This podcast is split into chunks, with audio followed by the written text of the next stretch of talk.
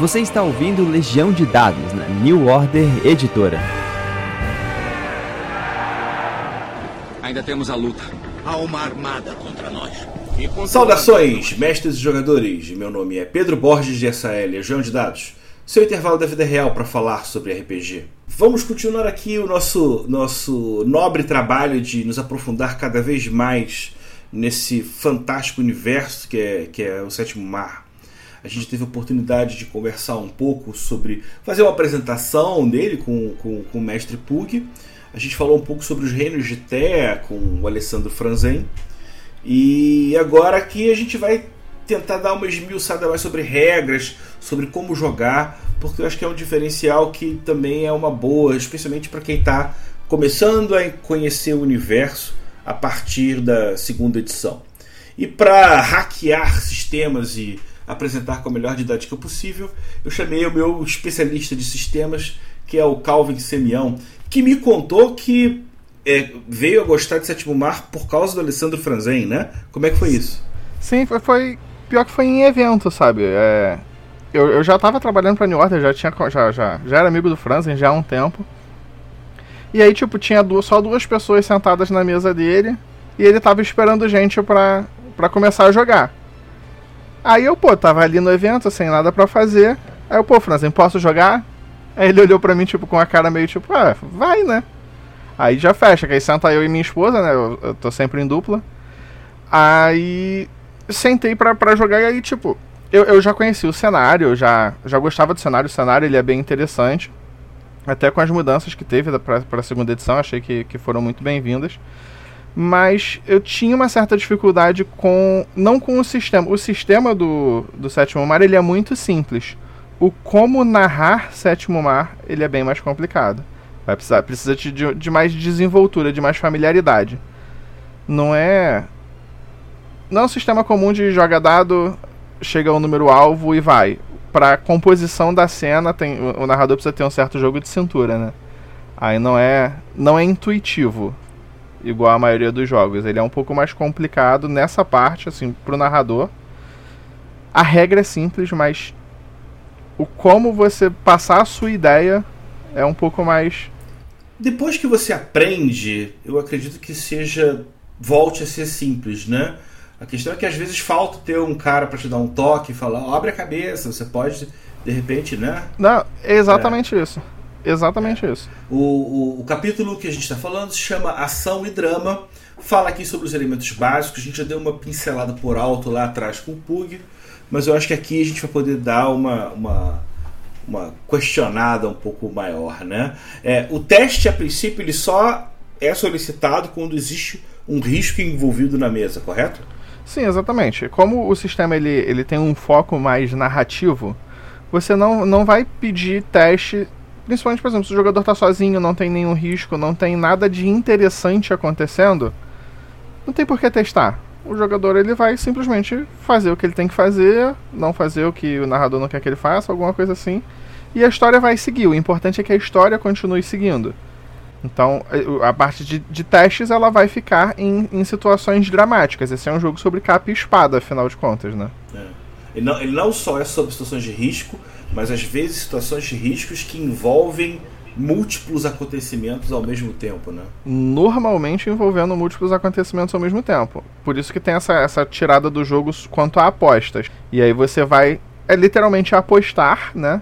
Você é, vai ter sua parada de dados, vai ter um número de apostas.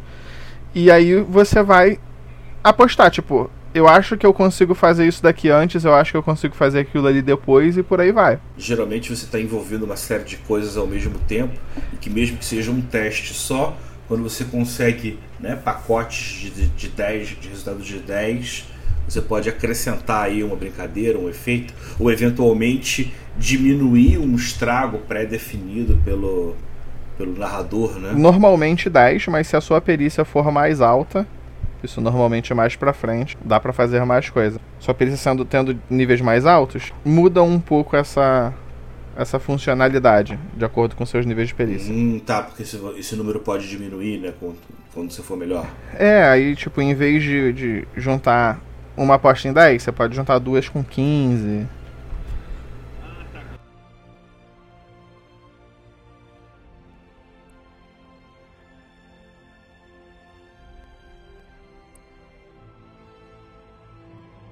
Sim, ele é bem simples, atributo mais perícia, é pool de dados, né? Você vai somar, jogar aquela quantidade de dados e fazer conjuntinhos de 10.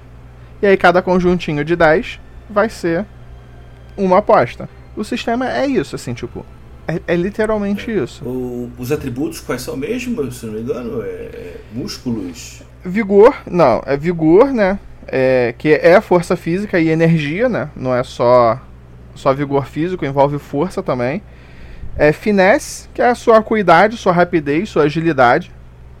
Determinação, que é sua convicção, sua resistência mental e por aí vai. Argúcia, que é, é sua inteligência, suas capacidades mentais em geral. E panache, que é carisma e estilo. É uma palavra muito difícil de traduzir panache é, é uma coisa muito capispada mesmo. Muito Ele seria mais ou menos né? como uma, uma, uma, uma, cópia dos seis atributos clássicos, sendo que ele mistura a força com a constituição. Força com. É, mais ou menos Perfeito. isso. E aí você tem uma quantidade uhum. de dados, geralmente, que Por... vai de 2 a 5. É, os seus atributos eles vão sempre de, de 2 a 5. E aí, quanto maior o seu, o seu grau, né, o valor do seu atributo, Sim. mais dados você vai jogar. E sempre vai estar associado a uma, uma, uma perícia diferente, né? Cara, em relação. Hum. Então, as perícias, elas perícias elas podem ser associadas a qualquer atributo de acordo com o seu método, de acordo com a forma que você quer fazer algo. Não tem tipo, ah, é, mirar vai ser sempre com finesse, atletismo é. vai ser sempre com vigor. Não, não, não tem isso. Você vai ao descrever como você vai fazer algo, aí você vai combinar atributo mais perícia. Claro, né, que alguns atributos eles são mais fáceis de combinar com certas é. perícias do que com outros. Mas existe um Mas, existe um convite ao um seu pouquinho. exercício de, né, de, de imaginação, de eventualmente criar combinações novas que vão, vão te dar vantagem. Sim. Sim, porque tem é, a, uma regra né, da, da, inovação, como o jogo ele tem, tem, tenta ser um interdinâmico, ele tem, tende a ser dinâmico. Se é a primeira vez que você está usando uma perícia no, num turno, por exemplo, de combate, alguma coisa assim, aí você vai ter um bônus. Vai rolar um dado a mais, se eu não me engano. E aí, o, o, o, como é que você pode dizer então que um te, que o, o teste dentro do sétimo mar ele entra de diferente em relação a outros testes de pilha de dado. Primeiro que a gente trabalha com essa gradação de, de êxitos, na qual a cada pacotinho de 10 né, no total dos dados você pode criar um efeito. Você sempre parte desse efeito do zero, ou às vezes o mestre pode dizer, olha, você está começando uma condição que normalmente você já toma tanto de dano, você vai diminuir a cada aposta, ou você vai de repente trabalhar às vezes com diminuir o prejuízo antes de conseguir o, o, o bônus? Como é que você trabalha isso? Então, é exatamente essa a, a, a, meu ver, a dificuldade que eu tinha com esse jogo. É montar essas cenas. Porque, por exemplo, se você está lutando com um grupo de capangas, porque um capanga só não é um desafio para um personagem jogador, não, não, não entra na parte jogável, não. Mas, por exemplo, tem um grupo de 10 capangas, você não vai estar tá só lutando com um grupo de, de capangas num beco. Você vai estar tá, lutando com um grupo de capangas chovendo, relampejando, ou vai estar tá lutando com um grupo de capangas num, numa casa pegando fogo. E aí o narrador ele vai estabelecer coisas. Se estiver chovendo, então, ele vai ter que esconder a carta que ele está carregando, senão vai estragar o conteúdo da carta. Isso. E aí ele vai ter que, por exemplo, para não estragar a carta, aí o narrador faça as oportunidades. Tipo, ó, a carta será estragada. Porém, se você tiver, se você gastar uma, uma aposta, você consegue botar ela na sua roupa de forma que não molhe, ou consegue guardar ela de forma que não molhe. E essa é a dificuldade que, a, que eu, eu tinha e ainda tenho. Assim, não vou dizer que, que isso sai sai fácil igual o Pathfinder, não. Isso sai, sai um pouco mais complicado. Mas sai. É, é, é essa, é, essa, essa questão, essa dificuldade de você montar a cena de forma que ela fique interessante, de forma que não fique só, ah, rola dado, no fim do turno os capangas vão dar um de dano para cada capanga que sobra. E é isso. Não, não, não tem esse, esse turno a turno maçante. É para ser interessante, é para ser agitado, né? Pra, pra ter panache, para ter capa-espada, para parecer um filme de capa-espada do, dos Três Mosqueteiros, do Piratas do Caribe. As lutas dos Piratas do Caribe nunca é um, um contra um ali na, na rua clara bonitinha. Numa planície, né? É. É sempre pô, correndo entre navio, ou você tá, tá as pessoas estão te atacando e você tem que chegar no navio em tanto tempo. Então por aí vai. Então, assim, é, é, essa é a dificuldade de você montar a cena. Essa é a, a pegada desse jogo. Ser empolgante. Talvez então acho que a gente tenha chegado no ponto, né? É, assim como você tem jogos que tem preparação, e por exemplo, a gente está falando de Pathfinder, que você tem uma certa preparação, né? estabelecer possíveis antagonistas, sobre o que, que vão ser os testes que vão ser solicitados. Dentro do sétimo mar, o mestre vai ter que abrir um pouco mais a cabeça e entender que o diferencial dele está na brincadeira de você resolver essas coisas diferentes ao mesmo tempo.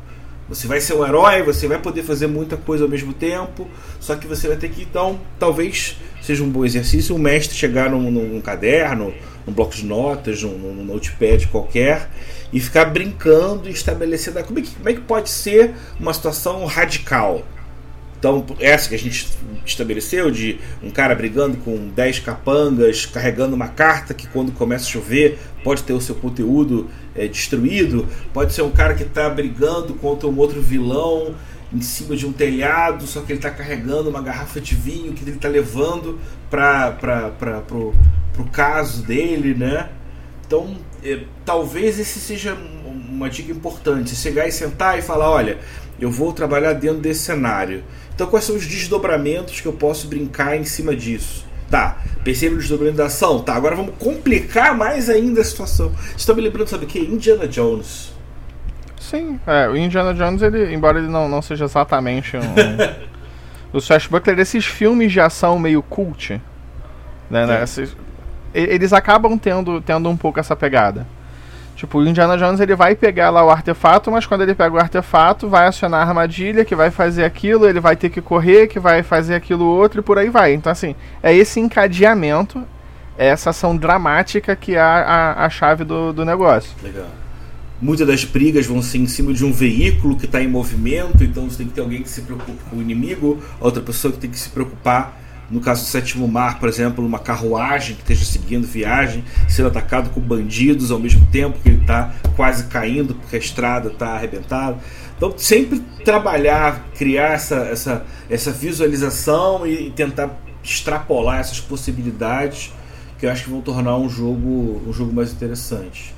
Sim, sim. É claro que você consegue fazer essas coisas tipo, em outros sistemas. Não, não é impossível nem nada do gênero.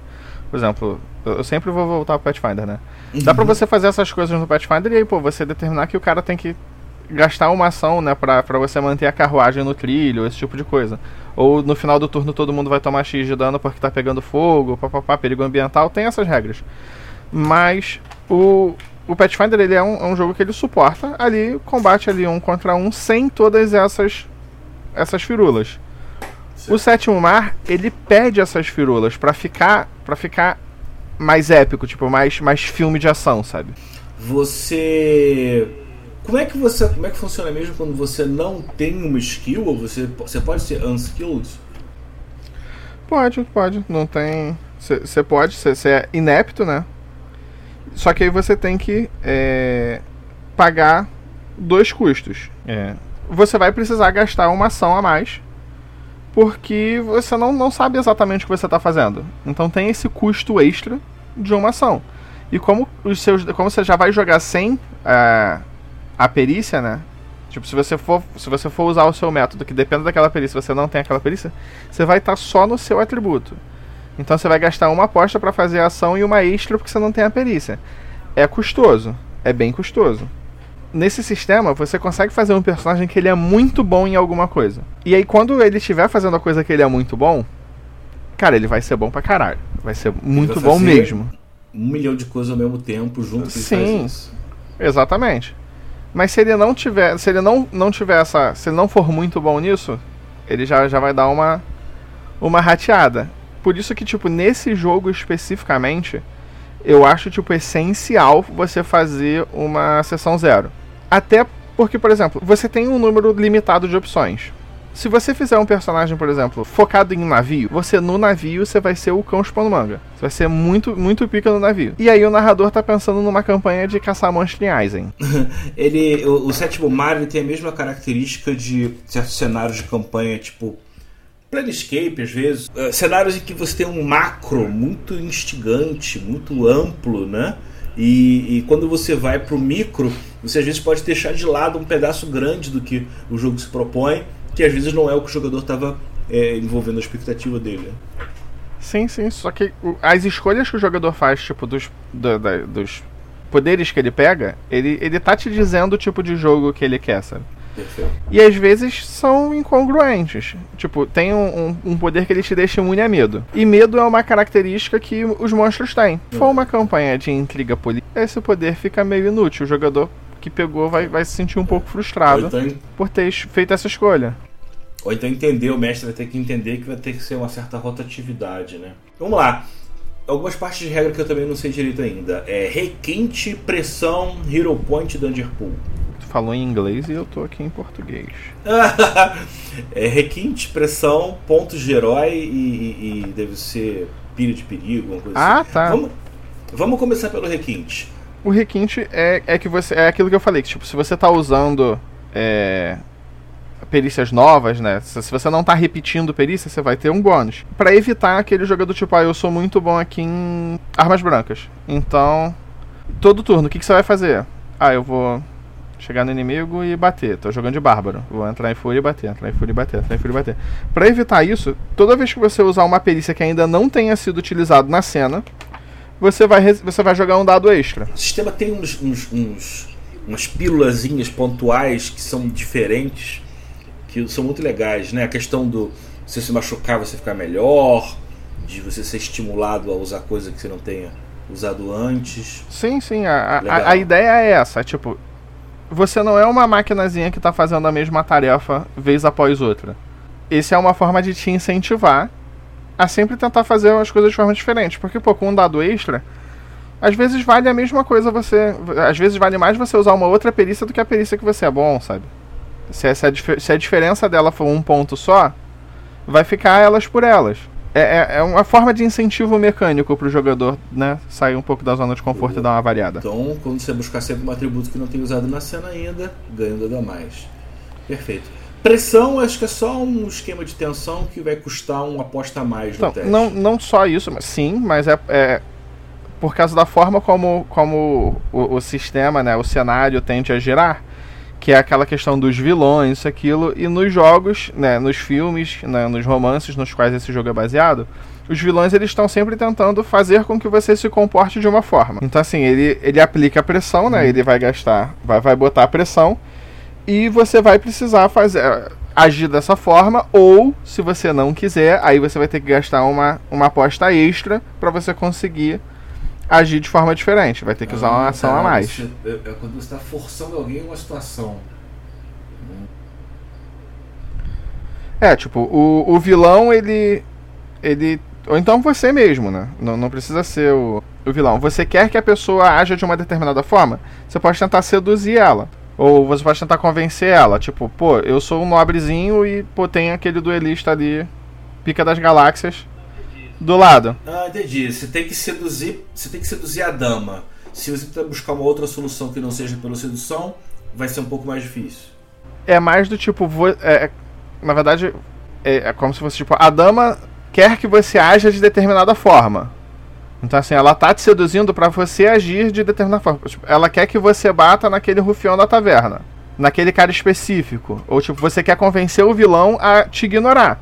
Tipo, bate naquele. Bate no meu amigo ali do lado. Aí você vai, vai tentar botar pressão, vai tentar convencer ele a fazer isso. E aí, para ele não fazer isso, ele vai precisar gastar uma só a mais. Possível, por exemplo, para fazer um agro, né? Bata em mim, não bata no meu amigo que tá ferido. Possível, exatamente. É uma forma também. Tipo, você desafia o vilão e aí na, na descrição você vai gastar suas apostas para puxar o agro para você. Tipo, chegar no vilão, desafiar ele. Ah, é, ele já está derrotado, venha para mim eu te desafio. E, e aí tu gasta tuas apostas e se ele for fazer uma parada diferente, ele tem que cobrir a sua aposta. Já é uma maneira de, de vamos lá, de convidar o mestre a pensar as maneiras que ele vai explorar a, a, as apostas, nesse caso, forçando ele para um certo caminho. Mas acho que essa ideia do. do, do... Ou o jogador isso. também. Não precisa ser Ah, tá. O jogador também pode ter o desdobramento e, e oferecer e sugerir. Ele pode, por exemplo, acrescentar fluffs numa situação que ele, por exemplo, já fez tudo que ele podia. E aí o, jogador brinca que, sei lá, fez isso pulando todo mundo. É, tipo então, isso.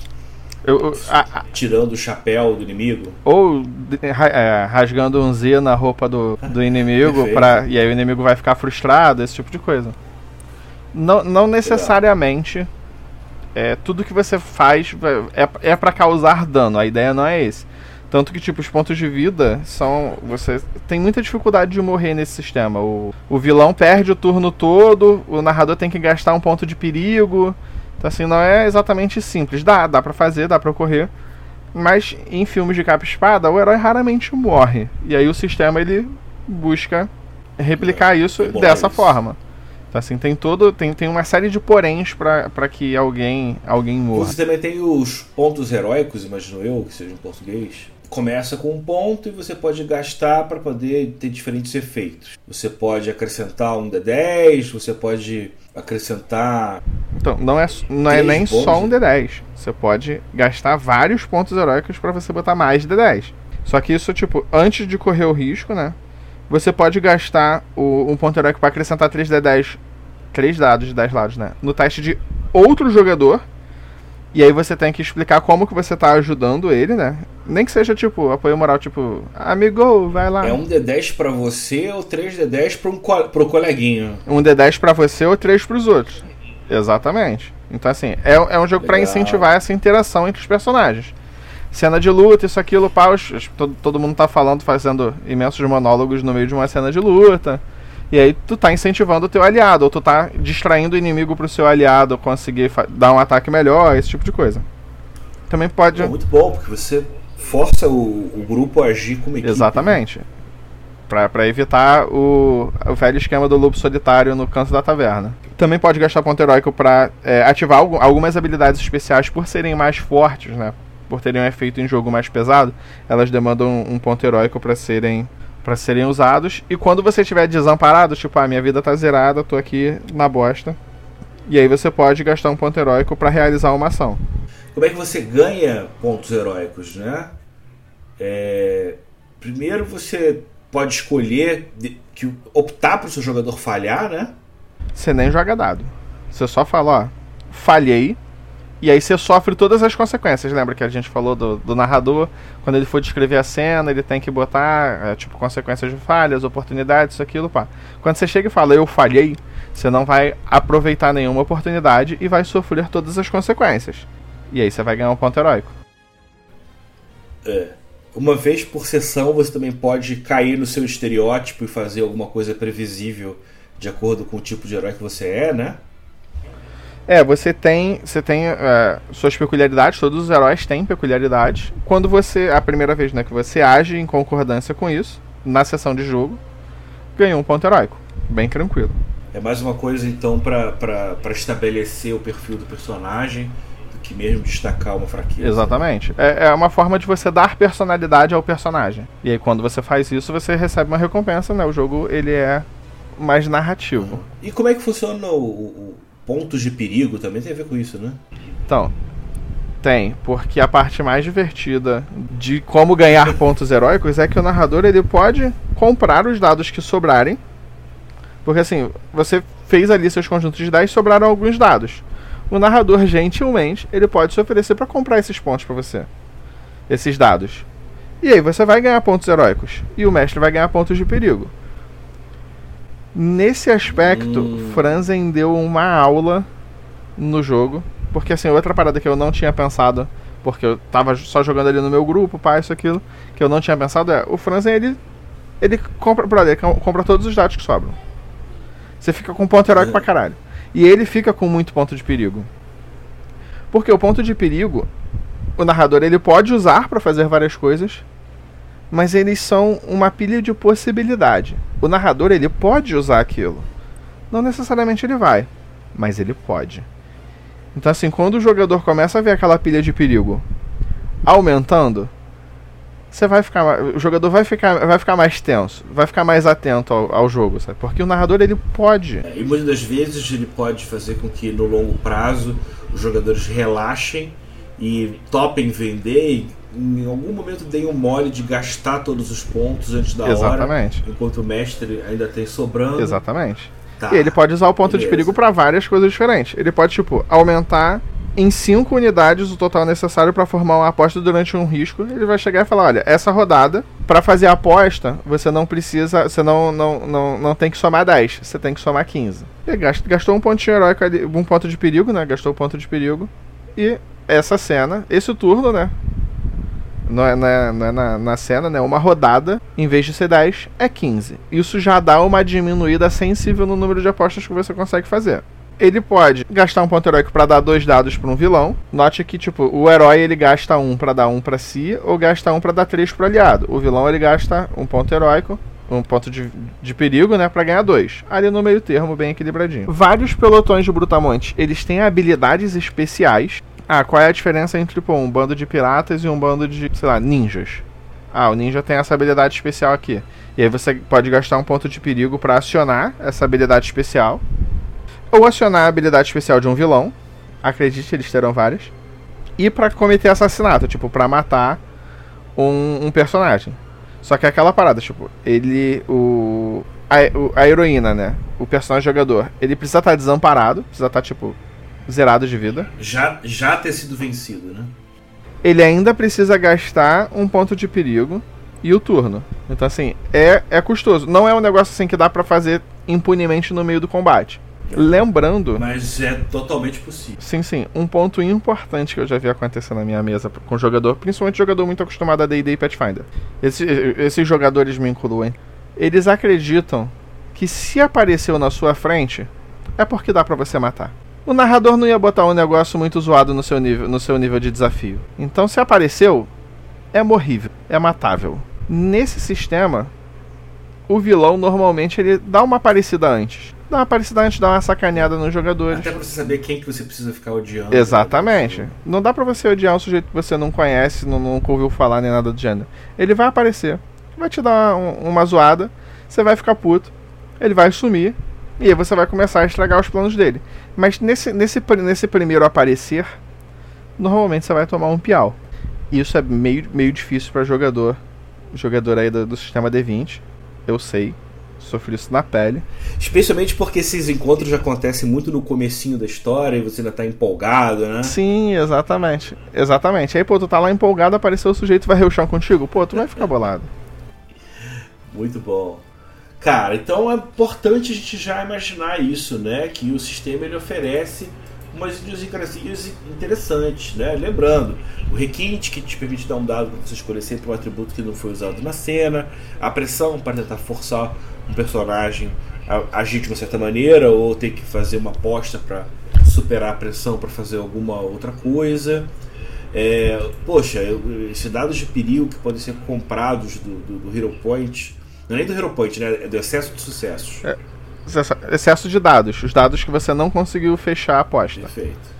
Eu tô falando de sucessos, eu realmente tô pensando em outra coisa. É, tá, vamos pro combate. O combate ele é o quê? Ele é um- simplesmente um teste resistido? Então, depende um pouco. O- os brutamontes, por exemplo, eles são muito simples. Cada brutamonte ele tem um, um de perigozinho, né? Ele, ele vai causar um dano. Os brutamontes, ele, por exemplo, quando aparece um, um grupo de, de brutamontes, os personagens jogadores, né? Os jogadores eles vão dizer como eles vão reagir a- aos brutamontes, né? Se eles vão fugir, se esconder, atacar, outra coisa. E aí vai. eh, eles vão, vão escolher isso, né? O narrador vai pegar, vai dizer qual é o método, né? qual é a combinação de atributo e, e perícia. Vai jogar, eles vão jogar as ações, né? Pra reduzir a força. O, o esquadrão de brutamontes ele tem uma força igual ao número de indivíduos. Se tem 40 malucos, tem força 40. Se tem 5 malucos, tem força 5. 10, 10, por aí vai, de 1 para 1, bem simples. E aí vai, você vai fazer suas apostas para você reduzir a força desses desses brutamontes. Se você zera todos, matou, resolveu todos. Se você não, não zerar todos, por isso que eles são muitos. E aí, tipo, é um pra um. Ah, pô, fiz a, gastei aqui cinco apostas, diminui a força dele em cinco. E aí você vai descrever a cena como você sentou cinco malucos num, num turno só. A parada é tipo o Power Ranger batendo em nos minionzinhos. É, vai, vai morrer aos montes. Você tem outra característica interessante que você nunca diz que você vai dar o dodge, né? Você sempre explica como você vai fazer, porque ao longo do combate você está batendo e se esquivando várias vezes. Exatamente. E aí no final, tipo, ah, todo, todo mundo agiu. É a hora do, dos brutamontes. Você pega a força que sobrou e ele causa isso de dano. Beleza, cada volume de 10 vai baixar um lá no vigor do. Vai, vai pintar lá uma estrelinha lá daquela, daquela espiral que a gente já conversou aqui. Que, que é muito louca, né? Quanto em teoria pior você fica, você tem um entendimento de que você, na verdade, é, sei lá, é, é é bombeado pela sua adrenalina e você acaba agindo mais com mais próximo disso. Tudo bem que eventualmente o vilão também pode ganhar dois dadinhos ali sim, sim. na sequência. Mas isso é muito, isso é muito interessante. Para vilão é a mesma coisa? Então, o vilão ele funciona de forma um pouco diferente. O vilão ele tem força e influência. Ele tem dois atributos só: força e influência. Força é a habilidade pessoal do vilão. Então, assim, pô, se o vilão for um cara é, um duelista poderoso, um mago poderoso, alguém assim que ele individualmente ele é forte, isso é a força dele. E tem a influência. E tem, gra e tem gra gradações. Sim, vai, né? vai. Tem o vilão fraco, o vilão forte. Sim, de um, vai de 1 a 10. Acho que é 5 a 15, não é? É. Isso. Que assim, é, é a a força total né, do vilão, né? A categoria do vilão é a soma de força e influência. A força é a habilidade pessoal dele. E a influência é recursos que ele tem. Isso pode ser dinheiro, pode ser a secla, pode ser é, influência política. São essas coisas que não são a força pessoal do, do vilão. E aí você vai somar os dois. E aí você vai ter o, a força vilanesca dele, né? A vilania do E aí um vilão fraco, né? Ele vai ter uma vilania 5 um vilão forte 10, um vilão épico 15 e um vilão lendário. Aí vai ter 20. E o lendário é a galera sortada mesmo. Você pode é, atacar e minar a influência de um vilão, não só cobrindo a porrada dele, mas também minando a influência dele, fazendo com que ele se queime lá entre os Exatamente. Dele, né? Essa é, é, é, uma, é a forma mais segura para vocês de você conseguir derrotar um vilão. Você tem que acabar com o poder político dele. Então, assim, fazer missões, né, fazer coisas para diminuir a influência dele. E aí depois que você que ele tiver ali no nível mais gerenciável para você, aí você aí o, o, grupo ataca, tipo, já no final da campanha, depois de vocês terem atrapalhados múltiplos planos do vilão, aí você luta contra o vilão. Ele é o vilão por causa disso. Um sujeito ah, aleatório. Legal. Ele tem que ser, ele tem que ser enfraquecido, ele tem que ser minado para ficar fraco bastante, então você, você. Porque senão ele vai jogar muito dado. Então assim, você tem que dar uma minada aí, você vai, fazer, vai, vai fazendo missões, né? A história vai avançando para você debilitar a influência dele. O poder pessoal dele é muito difícil de você de você minar. Assim, o sujeito que é um excelente duelista, ele vai continuar sendo um excelente duelista, sendo filho do rei ou não. A influência deles é que, é que muda. Só que enquanto você está tentando minar o, a influência do vilão, ele obviamente está tentando ampliar a influência dele. E aí fica esse jogo, né, de gato e rato. Você tem que minar mais rápido do que ele consegue aumentar, porque ele vai investir a influência dele em, em tramas, né, em planos, para tentar aumentar. Tipo, se ele conseguir, por exemplo, ele investiu 4 de influência. Ele tá fazendo alguma parada lá e ele investiu 3 de influência.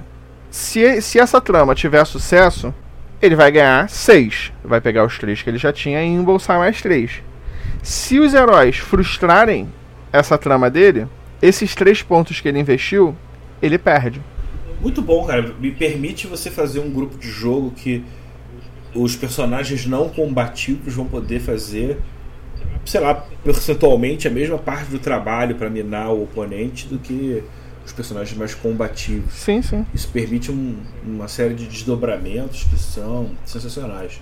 Os vilões, eles também têm aquela progressão de evolução em espiral, Ou como é que eles são, são, são detonados? Então, o vilão ele tem, ele tem né, mais vida. Ele é diferente, sabe? Ele, ele tem que ser diferente, ele não é, não é só um, um brutamonte. Então, ele tem. Os vilões eles têm vantagem, igual os, igual os personagens jogadores. Certo. Coisa que, tipo, os brutamontes eles têm uma, uma ou outra habilidade. Os vilões não, os vilões eles têm vantagens como se eles fossem os heróis. E ele tem o equivalente a 5 pontos de vantagem, mais um igual. Mais um para cada ponto de força. E ele pode ter feitiçaria, duelista, papapá, pode ter todas essas coisas. E o vilão, ele tem uma vida baseada na força dele. Quanto mais forte o vilão, mais vida ele tem. Então não é só você chegar, tentar só sentar a mamona nele. Isso vai ser um negócio bem difícil de fazer se o vilão tiver muita força, muita força pessoal. Claro que dependendo da campanha, o vilão não vai ter muita força pessoal. Se você conseguir minar a influência dele, você vai chegar lá, sentar a mamona nele e é isso. Tipo, o sujeito é um cardeal da igreja. Ele não tem lá muita força física, ele não vai, tipo, pegar a massa e bater em você. Não é Pathfinder. Aí. Mas, tipo, se o vilão for um, um, um nobre duelista, ele já vai ter mais força. E aí vai ter mais vida. Vai ter mais formas de, de causar problemas. Bom, a gente tem um outro, um outro tipo de opção, né? Os heróis podem muita coisa, mas esse excesso de possibilidade pode fazer com que eles escorreguem e, e- e possam virar vilões, né? Não, exatamente isso. O jogo, ele é sobre heróis. Não, não é tipo. Mesmo, mesmo os personagens que eles têm a moralidade um pouco mais dúbia, tipo o Jack Sparrow. Ele ainda é um herói. Ele tá ali fazendo a coisa certa. Ele vai roubar a moeda? Vai roubar a moeda, mas ele vai roubar a moeda porque aí ele vai estar amaldiçoado e vai conseguir enfrentar a maldição dos outros, sabe? Não é ele tá roubando porque ele é escroto. Tem um bem maior. Ele até pode ser escroto, mas tem um bem Exa- maior. Sim, sim. Inclusive tem um motivo do, do Jack Sparrow ter o Pérola Negra, ter feito o pacto com o Dave Jones, foi porque ele se recusou, e, e o motivo dele estar devendo acho que 100 almas, né, ou 40 almas, não lembro agora o número, pro Dave Jones. É porque ele se recusou a traficar escravos. E aí afundaram o navio dele, e aí ele fez o pacto com o David Jones. O David Jones, não, tranquilo, eu vou te dar aqui o teu navio de novo, ele vai ficar com as velas negras, mas você está me devendo 40 almas. Que são. É, é- é exatamente o número de escravos que ele se recusou a transportar no navio dele. Então, assim, mesmo o personagem que ele é, ele é escroto, ele.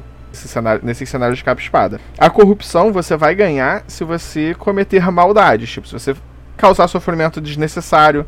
Se você ficar parado, né? Porque não basta pro mal prosperar, não basta que n- não é, não é necessário assim que o mal que, o- que o bem não o enfrente. Se o bem não fizer nada, o mal vai crescer. Então a inação também te dá ponto de corrupção. Você não salvar uma pessoa que está em perigo mortal vai te dar um ponto de corrupção, sabe? Geralmente o mestre avisa isso antes, né? Se você não fizer isso, vai ganhar uma corrupção. Não, isso, isso tudo. Sim, isso são, são situações que o narrador avisa antes. E assim, quando você fizer maldade, também você vai. Tipo, alguma maldade aleatória sem, sem ter um excelente motivo, também vai, vai dar ponto de corrupção. E aí, toda vez que você receber corrupção, o narrador vai jogar um D10. Se o resultado for igual ou superior, é igual ou menor, né? A sua pontuação de corrupção. E aí, seu personagem vira um vilão. Aí passa a ser controlado pelo narrador. Ou seja, basta um ato ruim pra você virar um vilão sem querer. É. é. É difícil com um ato ruim só. 10%. Tem que ser azarado. Mas tem a chance. É. Eu tava aqui na ambição de querer falar sobre mais algumas coisas, mas a gente conseguiu fazer esse apanhado que pra mim, vou te falar que hoje agora eu saio podendo dizer que sei realmente jogar o sétimo mar, né? Porque é um jogo que vai além da questão dos testes, tudo bem que tem é essa coisa de quando o risco, só fazer o teste quando tem risco, hoje em dia é muito comum, muito, cada vez mais as pessoas parecem que querem diminuir o uso dos testes para poder fazer com que a interpretação fale mais alto, né? as decisões jogadas falem mais alto. Mas essa, essa noção de que você tem que sair da caixa e sempre pensar em desdobramentos diferentes é realmente muito, muito instigante. Assim. Eu entendo agora por que você, em especial, tem um, um interesse pelo sétimo mar. Né? Sim, assim. As primeiras vezes vai ser complicado porque você vai estar fazendo um negócio diferente. Você vai estar vai tá narrando um negócio diferente. Um sistema que ele. Não, não, é, não é a fantasia medieval padrão. A ideia dele não é essa. Então, assim, minha recomendação é tipo. Assista um, umas mesas, encontre o Franzen num evento com a New Order, faz ele sentar e narrar pra você. Tenta dar essa, essa saída. É, a New Order ela tá com um projeto de, de mesas. Tanto que eu tô jogando na mesa segunda, né? de, de Pathfinder. Mas a ideia é que essas mesas variem o sistema, tipo, vão ser arcos de, de múltiplos sistemas, né, os sistemas da New Order. Então, eventualmente, vai ter uma mesa lá de, de sétimo mar. É, tem uma mesa, tem essa mesa do John Wick que é realmente muito boa. É só, só pesquisar no YouTube, eu não lembro agora o nome da mesa, não, não, não salvei depois que eu Se assisti. você botar Seven Sea, John Wick, Game. Vai aparecer, é. E assim, vai aparecer e, cara, ele dá realmente uma aula, ele mostra, né? Ele que criou o negócio, então, se alguém vai saber fazer, é ele. E já tem a legenda, é aquela legenda meio meio zoadinha do, do YouTube, mas gente, dá pra entender de boa. Não saber inglês não é desculpa, né? É, não saber inglês não não não tá safando essa, porque já tem a legenda lá. É aquela legenda de tradução do É, Google. não. Funciona, tipo, não é não é não é Brastemp, mas pô, funciona bem, funciona bem. Pra quem aprendeu inglês falando RPG, eu acho que isso deve ser 9 em cada 10 pessoas que ouvem esse, esse programa, não deve ser É, tô nessa. difícil. Tô nessa. Calvin, mais uma vez, muito obrigado. Poxa, desvendar aqui essas partes mais complexas com você faz parecer ser fácil. Eu queria abrir um espaço final para você dar um último É, eu recado. ralei bastante. No, no sétimo mar, porque sétimo mar tá fora da minha zona de conforto, né? Minha zona de conforto fica ali sentada em cima da Paizo. mas não, não assusta, gente. É, diferente, mas funciona, confia. Vai assistir, tipo, todos os filmes do Pirata do Caribe, menos o último, porque o último é muito ruim. E aí, já, já dá pra ter uma ideia boa. Quanto a, a jabazinhos, toda segunda-feira tá tendo uma mesa, o Levante do Tirano, narrada aí pelo Shimu. E então dá uma aparecida lá, a gente fica batendo papo no chat enquanto joga. E vez ou outra o chat, chat decide umas paradas. Eu decidi que eu ia jogar de kobold, a cor do meu kobold, e aí, consequentemente, vários dos poderes do meu personagem foram baseados em escolhas no chat. A gente tende a, a fazer isso de vez em quando, quando, quando dá, né? Então dá uma passada lá. É toda segunda. Começa às nove. A gente sempre tenta começar antes, nunca consegue. E mas fica salvo no canal da, da New Order. Aí é só assistir lá, não consegue. Se pô, segunda noite não dá, depois dá uma assistida lá e, e comenta. A gente tá sempre respondendo por lá. Pô, perfeito, cara. Obrigadão, Calvin. Valeu mesmo você que está acompanhando a gente aqui. Já quem está ou tentando relembrar regra, ou tentando ver se a gente está falando besteira, ou aprendendo pela primeira vez, né? Revisão. Isso tudo vale. Estamos aqui mais uma vez. Agradeço a, a- a todo mundo pela oportunidade de ter essa experiência. Essa saga de Sétimo Mar está me deixando bem inclinado a pensar em, em game design. E isso para mim é sempre positivo. Cara, de novo, um abraço. Manda um abraço pra galera aí, Calvin, que eu te acompanho. Um abraço, galera. Obrigadão. Continue assistindo o canal. Valeu, galera. Um grande abraço. Tchau, tchau. Você ouviu Legião de Dados na New Order Editora. Esse programa foi gravado e editado por Barcelos Taverneiro, diretamente da Taverna do Arcano.